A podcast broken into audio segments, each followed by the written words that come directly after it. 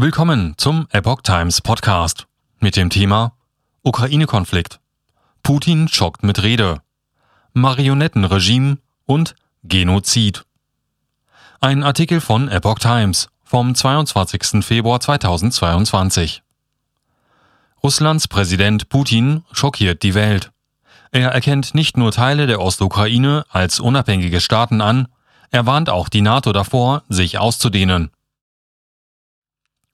In seinem Arbeitszimmer im Kreml im feinen Anzug holt Kreml-Chef Wladimir Putin bei einer Fernsehansprache zum Frontalangriff gegen die Ukraine aus.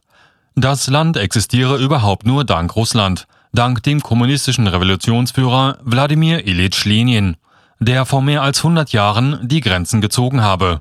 Er sei Autor, Architekt der Ukraine, sagte Putin am Montag.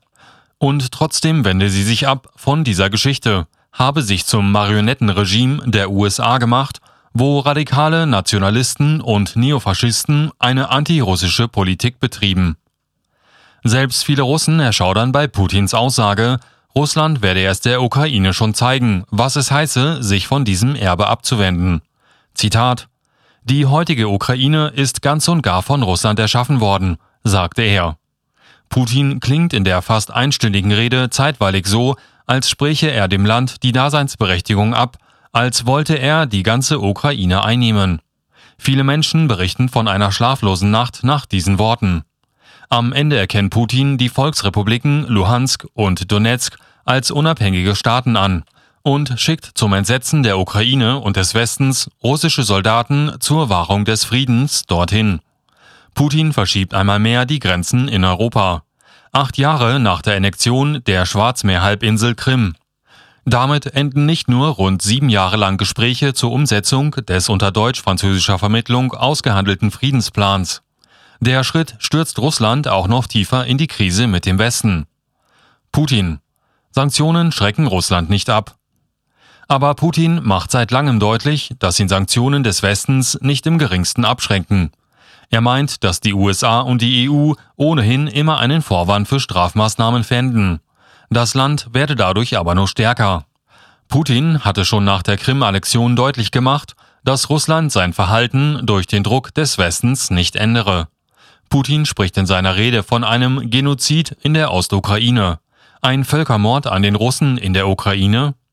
Kanzler Olaf Scholz hatte das nach seinem Treffen mit Putin vor einer Woche als heftiges und falsches Wort kritisiert.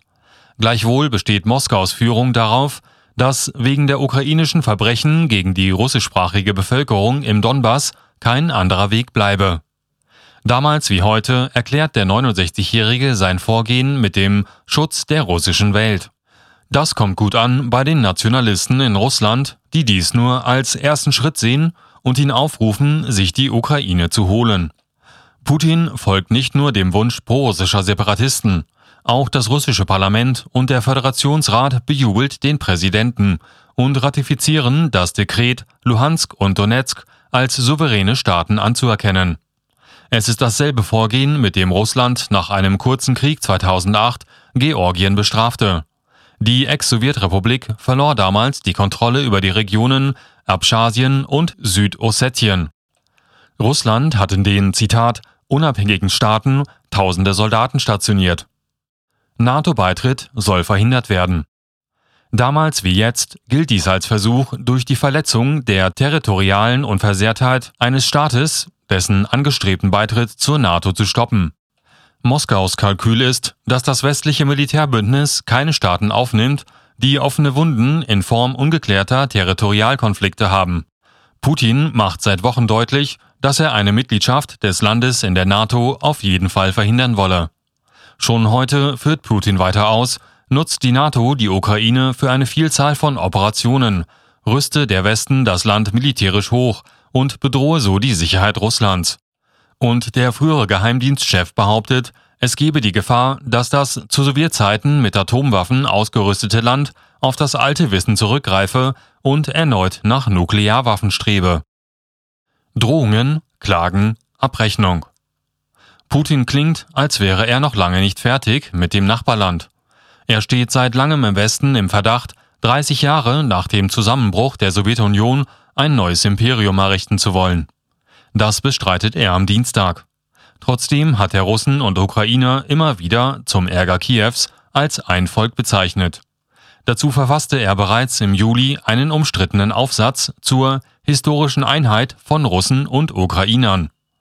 Der ukrainische Präsident Wladimir Zelensky wies das kategorisch zurück. In dem Artikel beklagte Putin, dass die Ukraine vom Westen gesteuert werde. Demnach sei die Schaffung eines ethnisch sauberen ukrainischen Staates, der aggressiv gegen Russland eingestellt ist, hinsichtlich seiner Folgen vergleichbar mit der Anwendung einer Massenvernichtungswaffe gegen uns, so Putin. Vor diesem Hintergrund meint er, die Menschen hätten in Donetsk und Luhansk zu den Waffen gegriffen, um ihre Häuser, ihre Sprache, ihr Leben zu schützen. Putin kritisiert schon seit langem, dass sich die Ukraine als Opfer einer äußeren Aggression darstelle, um die Aufmerksamkeit des Westens und das Geld auf sich zu ziehen. Und er kritisiert eine korrupte Elite und superreiche Oligarchen, die Hilfsgelder für sich nutzen, aber das Volk in Armut ließen. Einmal mehr ist Putins Rede eine Abrechnung mit dem Westen und der US-Politik und eine offene Drohung an die Ukraine, sollte sie sich nicht fügen.